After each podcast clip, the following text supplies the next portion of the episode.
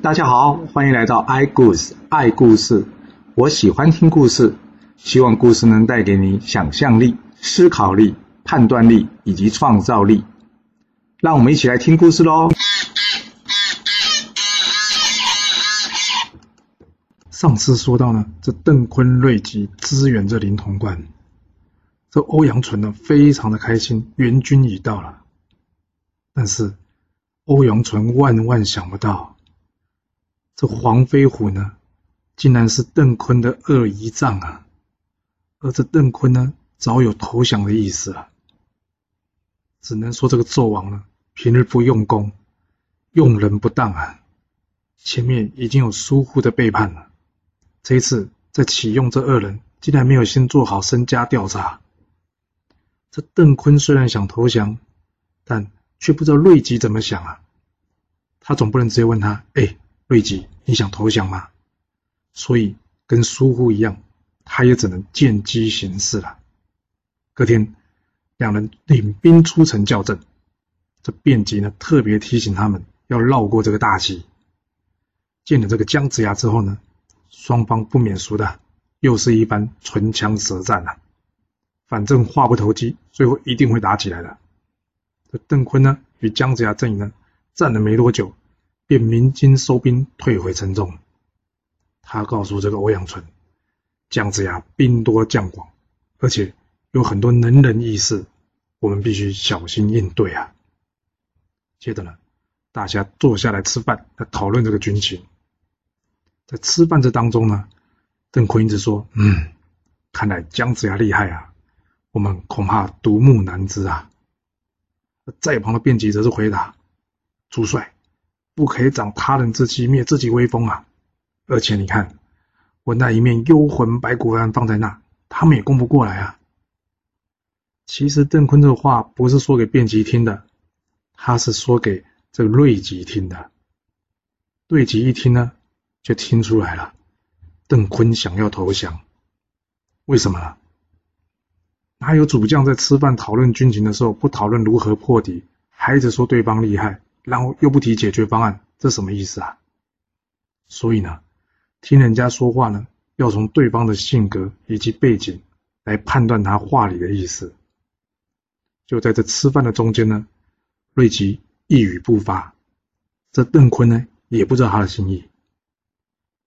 这邓坤下去之后呢，心里在想：嗯，仔细想了一下，我说的话呢，瑞吉都没有反驳。难道他也想投降吗？于是呢，去请人呢，把这瑞吉叫了过来。但是该怎么试探瑞吉呢？啊，他想了一个好方法，他请这瑞吉啊来分析一下这天下大事。他告诉瑞吉呢，这些话呢，就当我们彼此之间闲聊，说错也没关系。那果然没猜错，这瑞吉呢，看到只有两个人呢。便畅所欲言了，他也觉得周朝将兴，商朝将没啊。这邓坤一看呢，原来瑞吉也想投降啊，于是呢，两个人呢一拍即合。另外一头呢，这姜子啊，原先命这个土行孙呐，偷偷潜到这临潼关来探听军情。另外最重要的是，就是看看呢，能不能救回这些被抓的将军。而土行孙来到这里，刚好听到邓坤跟瑞吉两个人在讲话，他跳了出来。哇，这个两人看，怎么突然间有一个人跑出来啊？土行孙说：“嘿，别紧张，别紧张，我刚才听到你们讲话，我可以帮你们的忙的。”哇，还真的不是隔墙有耳了，连隔地都有耳啊！所以在外面说话，还真的得非常小心啊。不过这时候没关系，因为大家是同一边的。这两个冷静下来之后呢，土行孙呢连忙跟他们说抱歉呐，并且说明他今天的来意。这两个一听，哎呀，当然开心呐，赶紧写了一封信交给这土行孙带回去。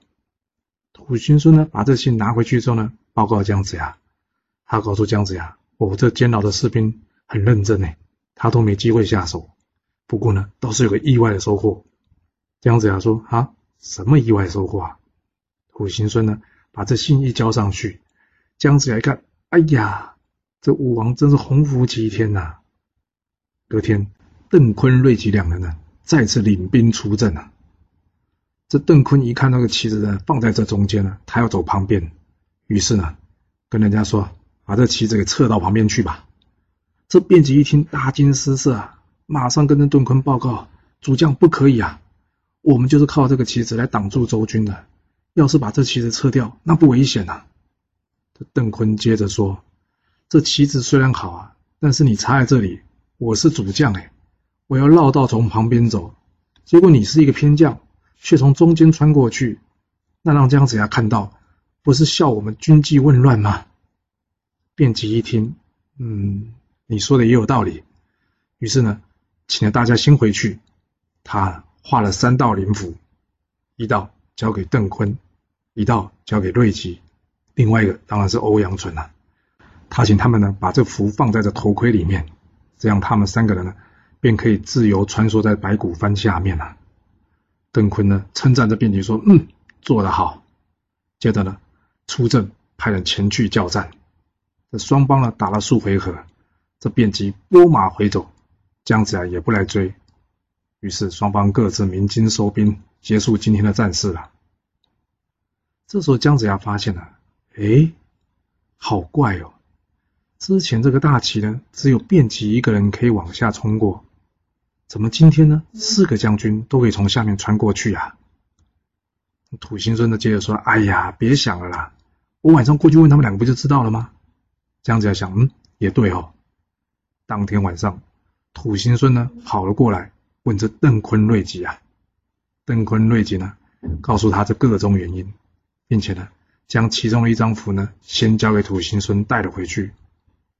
这姜子牙看到这符呢，他就知道了。你要想哦，姜子牙虽然法术不行，但画符可是他的专长哦。他一看这符，就知道这当中的奥妙啊。于是呢，叫人家拿了这个朱砂呢，一样画符复制了几张，交给那个将军。嗯，所谓日防夜防，家贼难防啊！这卞吉怎么能会猜得到自己主将会叛变呢？隔天，这邓坤呢，命着卞吉出战。卞吉想说，嗯，今天呢，一定要一战取胜。于是他冲了出去呢，使出了激将法。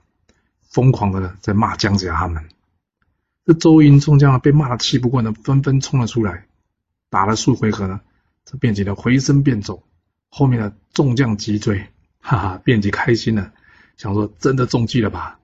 没想到他前脚通过这幽魂白骨幡啊，后脚呢，周营的众将呢也跟了过来，这卞吉一看啊，为什么他们为什么都没昏倒？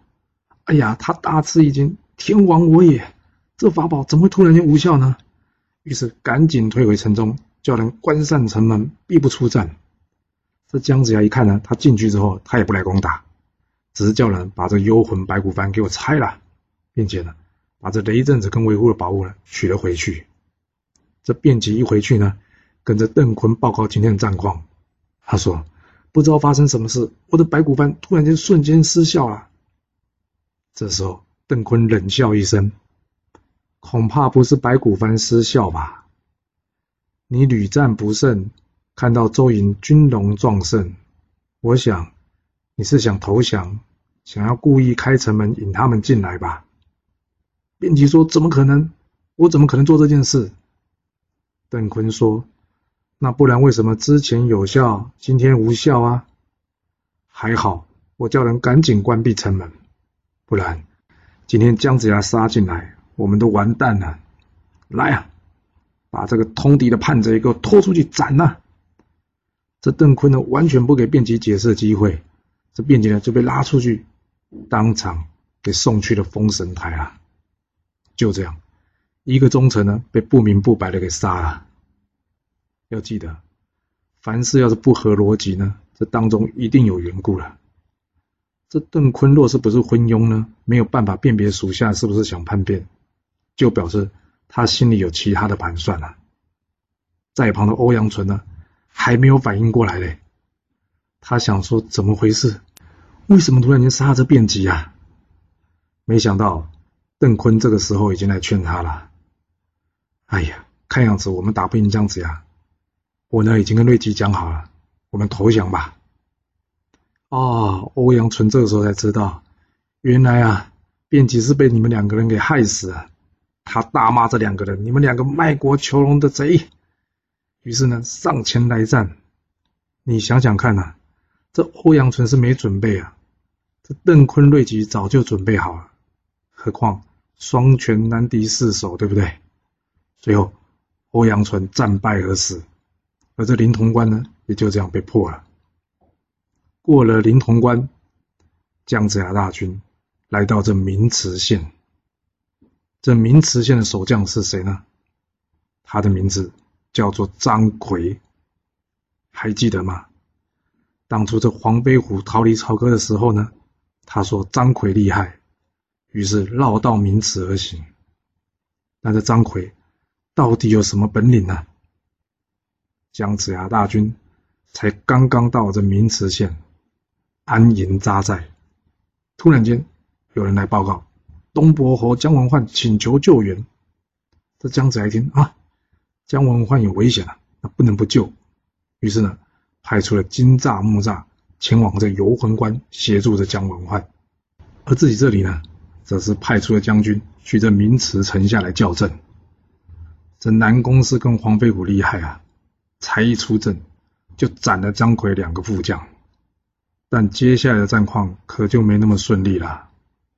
这张奎呢，驾着他的坐骑独角无烟兽。这个独角无烟兽呢，行动快如闪电啊！他一出来呢，也斩了周营二将还以颜色。这众将在旁边一看，哇，这个坐骑速度怎么那么快啊？看来不容易对付啊！就在这个时候呢，冲黑虎带着文聘、崔英、蒋雄来了。冲黑虎告诉姜子牙：“我们已经攻下这陈塘关了，目前军队已在了孟津了。”听到丞相你来了，所以特别赶过来见你。姜子牙一听呢，非常的开心。隔天呢，这个张奎再次出来叫战，姜子牙这边呢，则是从黑虎主动请战，接着文聘、蒋雄、崔英也一同出阵了。姜子牙告诉黄飞虎，之前从黑虎帮你报了杀子之仇，要不要你也出去还他这个恩情啊？黄飞虎一听，嗯，也对。于是呢，就随着从黑虎一起出阵来了。这五个人呢，刚好是封神榜上的五岳，而这张奎呢，这是封神榜上的七煞星啊。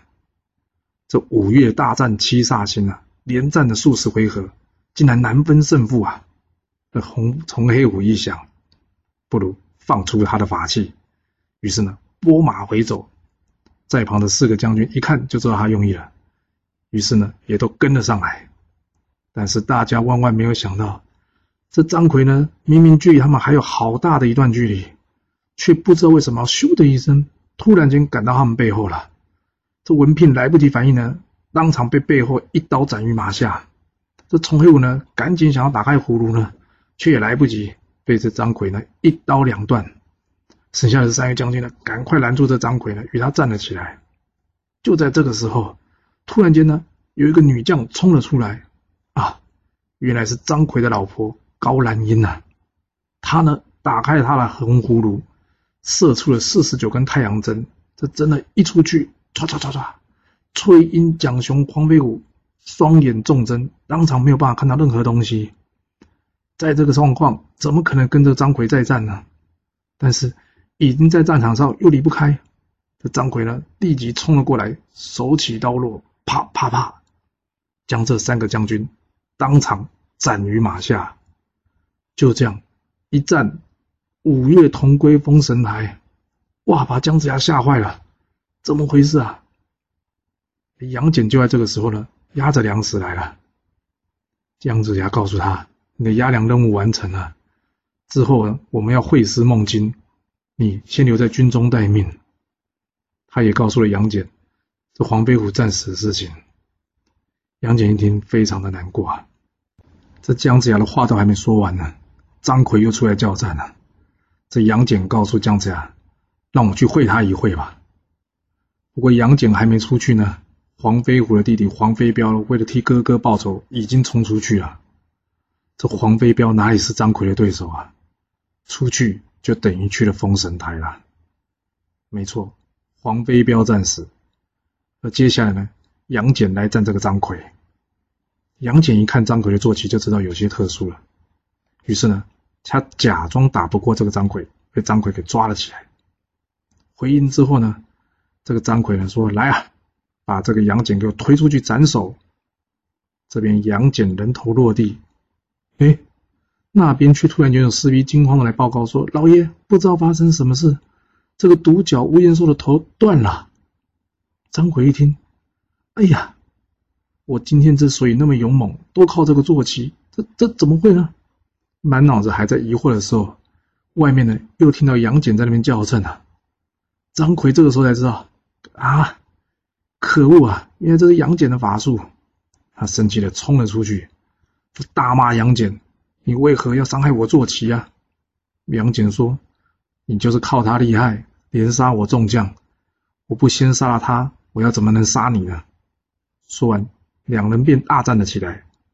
但没想到杨戬又被抓了。张奎看着他说：“我看你这次要如何逃？”张奎心里想：“嘿，这次要小心呢，免得他又变法术害人。”于是呢，他去请教他的夫人高兰英。他老婆跟他说：“哼，雕虫小技，你找人呢，去拿这个乌鸡跟黑狗血。”再加上屎尿，先叫人呢把杨戬的琵琶骨给串起来，然后呢将这个血淋到他头上，之后取一个符压在他的头顶，这样就可以把他杀了。接着呢，张奎按照他老婆的建议照做，手起刀落，这杨戬再度人头落地，嘿，再度落地，那杨戬就这么死了吗？不对耶！突然间有丫鬟惨叫说：“老爷，老爷！”张奎冲过去看，怎么回事啊？这丫鬟全身颤抖说：“刚刚老夫人在上香，但是不知道哪里来的污血跟粪水浇到她头上，接着老夫人头就断了。”张奎知道这是杨戬的法术。什么？他竟然将自己妈妈给杀了，让他痛哭不已。这杨戬呢，回去告诉姜子牙：“张奎厉害呀！”他故意这么做呢，是要先扰乱他的心神，接下来才有机会制服他。这话才刚说完呢，张奎已经冲出来叫战了：“杨戬，你给我滚出来！”这边呢，这是哪吒出去应战。这哪吒一出来呢，祭出他的九龙神火罩，打算一把呢把这张奎给烧死，来替众将军报仇。但是他不知道呢，这张奎竟然跟土行孙一样会遁地耶！这罩子一罩呢。他就遁入地中了，这火一卷起呢，张奎根本没有被烧死，只是烧死了他的马。这哪吒没有看清楚，以为这个张奎已经被烧死了，他就跟姜子牙说：“哎，我已经把这个张奎给烧死了。”这张奎逃了回去之后呢，他老婆跟他说：“太好了，他们不知道你没死，刚好我们利用这个机会，今天晚上来夜袭周营，若是可以杀了姜子牙或是武王呢？”这场战事也就结束了。张奎一想，嗯，有道理。那姜子牙这边呢，因为听到张奎已经死了，所以呢也不急着，他们呢决定明天一早呢再来攻打这个明池县。啊，只能说姜子牙他们真的是鸿福齐天呐。为什么这么说呢？因为今天晚上呢，刚好是由杨任来战卫兵。这杨任的手中双眼呢。能上观天庭，下看地底呀。他呢，就在这营帐面前呢，到处巡逻。突然间，他看见地底下张奎提刀而来，他大叫一声：“张奎，别走！”姜奎吃了一惊：“哎，怎么会有人看见他呢？”想不到姜子牙阵营中竟然有这样的奇人异事啊！不过他接着想：“我在地下行走迅速，他也追不上我，不管了。”我先冲进去杀了姜子牙再说。这杨任一看，哎呀，张奎跑了，于是便大喊：“刺客，有刺客啊！”一时之间灯火通明，所有人都起来了。姜子牙问杨任：“刺客在哪？”杨任告诉姜子牙：“刺客是张奎，现在就在下面听我们讲话。”姜子牙一听，啊，张奎在下面，哎，不对，他怎么没死啊？那张奎一看，哇，众将都到了，没有机会，于是怎么样，便退了回去了。杨任呢就这样一直看着他，嗯，从他们阵营呢一路回到了明池，哇，他才放下心来。这张奎回去之后跟他老婆说今天晚上的事情，没想到竟然有人能看穿弟弟呀。他老婆一想，哇，姜子牙这边奇人异事实在太多了，我们还是得赶快写信给曹哥请求援军啊。隔日呢，杨戬出来叫阵，张奎一听到杨戬他，恨得要死，马上出来，双方才打了数回合呢，杨戬呢再次使出大绝招，放出他的哮天犬。那张奎一看，嗯，哮天犬，他知道这狗厉害，马上遁地而逃。杨戬一看，哎，怎么回事？这张奎的方式跟土行孙是一样的，他也会遁地。于是回去呢，跟姜子牙报告了一遍。这连番失利的张奎呢，回去之后跟他老婆说：“老婆啊，我看这明池城实在是太小了，恐怕挡不住姜子牙大军啊。我们还是先撤了，回去曹哥共同防守。你觉得怎么样？”他老婆高兰一直说：“不行啊。”我们在这里这么多年了，名震天下，这一走不是给人家笑吗？而且最重要的是，这个城非常的重要啊！一旦失守，距离曹哥也就只有一河之隔了，我们没有办法弃守啊！不然这样，明天让我来会会他们。隔天，这高兰英前来叫阵，姜子牙这边呢，也同样派出了女将军邓婵玉。双方互报姓名完之后呢，便打了起来。这邓婵玉呢，技高一筹，打伤了这个高兰英。之后呢，双方各自回营。就在这个时候，土行孙也押粮到了，就跟杨戬一样的，姜子牙告诉土行孙，这个押粮的工作可以暂停了。之后呢，留在军中，准备一同出征啊。土行孙听完这话，看看四周，哎，奇怪。怎么没看到黄飞虎啊？这哪吒把黄飞虎战死的事情，以及张奎的法术告诉这土行孙。土行孙一听，不可能啊！我师父当初跟我说，这个法术只有我一个人会。诶，好，明天让我去会会他。隔日呢，哪吒、杨戬、土行孙三个人呢出来会这个张奎。这张奎呢打不他们，就遁入这个地底。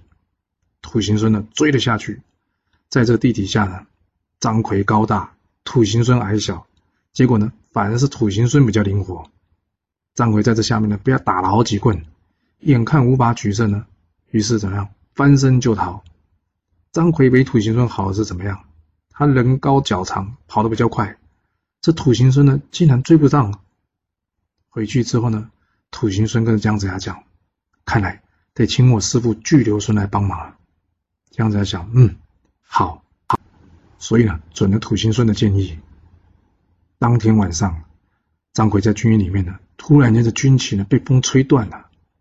啊，他老婆高兰英想说不对，有什么事吗？赶紧卜了一卦，哇，一看这卦象，他赶紧告诉张奎，糟糕，土行孙要去找他师傅了，他要请他师傅用这个紫地成钢的法术来抓你，你呀可以赶紧去拦截这土行孙。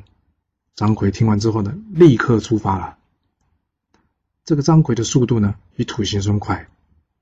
来到的这巨留孙修行的夹龙山下呢，土行孙还没到，于是他预先埋伏起来。没多久，土行孙也到了。好久没回来了，土行孙呢，好开心，想说可以来见师傅，所以呢，完全没有防备。没想到突然间后面刀光一闪。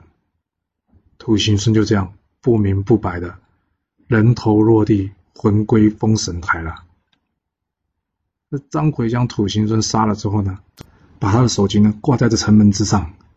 马上有人跟姜仔回报说：“啊，土行孙战死了。”姜仔一听，啊，怎么会呢？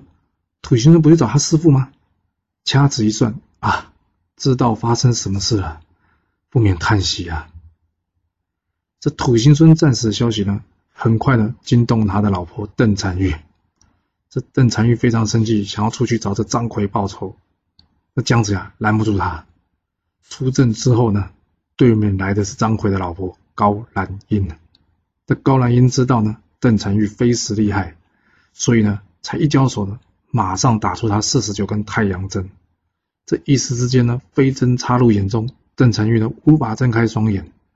就这样，高兰英看准机会，一刀送这邓婵玉去见土行孙了。接下来几天，张奎坚守不出，等待着朝歌救援啊。姜子牙这边呢，一时之间也攻打不下来。而朝歌这边呢，纣王收到张奎的求救信，原本打算御驾亲征的。但是大臣都建议他，大王不行啊，不可以贸然亲征啊，要不这样，重赏之下必有勇夫，我们来张贴公告，招募天下的能人来协助作战就可以了。你听到这话有没有听出什么问题来了？这问题很大哎，纣王这个时候已经无将可用哎，要么就是自己上阵，要么竟然要临时张贴公告来请人。这样急救章有办法吗？诶，这公告张贴之后，还真的来了三个人。一位呢，名字叫做袁弘；另外一位叫做吴龙；还有一位呢，叫做常浩。他们呢，是眉山七圣宗当中的三人。这纣王非常的开心啊，封这袁弘为大将，吴龙、常浩为先锋。另外呢，派着阴破败雷开，还有一些将军呢。与他们随行，这三个人呢，并不懂得朝廷的礼仪，指挥军队呢，看来也不太行。这让下面有能力的将军呢，好像这鲁仁杰看了呢，直直的摇头啊！哎呀，大王派这些人行吗？这时，纣王告诉这袁弘啊：“你啊，即刻前往这明池去救援。”这袁弘呢，则是建议纣王：“大王，要是我们现在去明池救援。”反而容易腹背受敌啊！一旦粮食被断绝了，我们就不但自败啊！我的建议是呢，我们直接攻打孟津，先抢回这战略要地，而且呢，就不至于腹背受敌了。这纣王听，嗯，有道理，就按你的意思进行吧。那张奎这边一听到，哈，援军没有要来，反正是直接前往孟津啊，他生气的大骂。是谁的建议啊？哪有人这样用兵的？他老婆则是安慰他：“算了，就算没有援军，我们也守得住。而且呢，他到了孟津，我们就不容易被前后夹攻了，总算是帮了一点忙吧。”而这边呢，姜子牙还在伤脑筋：这明池城为什么久攻不下？这时候，已经酸到土地阵亡的巨留孙呢，派了一个使者前来。这个使者呢，送给了姜子牙一封信跟一张符。姜子牙看完信之后呢，心里明白，嗯，该如何要来破敌啊？于是他请杨戬、杨任、哪吒、雷震子、韦护这五个人前来，告诉他们如此如此，这般这般，这样就可以打破这个明池城了。这姜子牙用什么方法打破这个明池城呢？这张奎会被姜子牙他们给擒下来吗？这个故事后面会如何发展呢？我们要下次才能跟各位说喽。谢谢你来听我说故事，我们下次再见喽。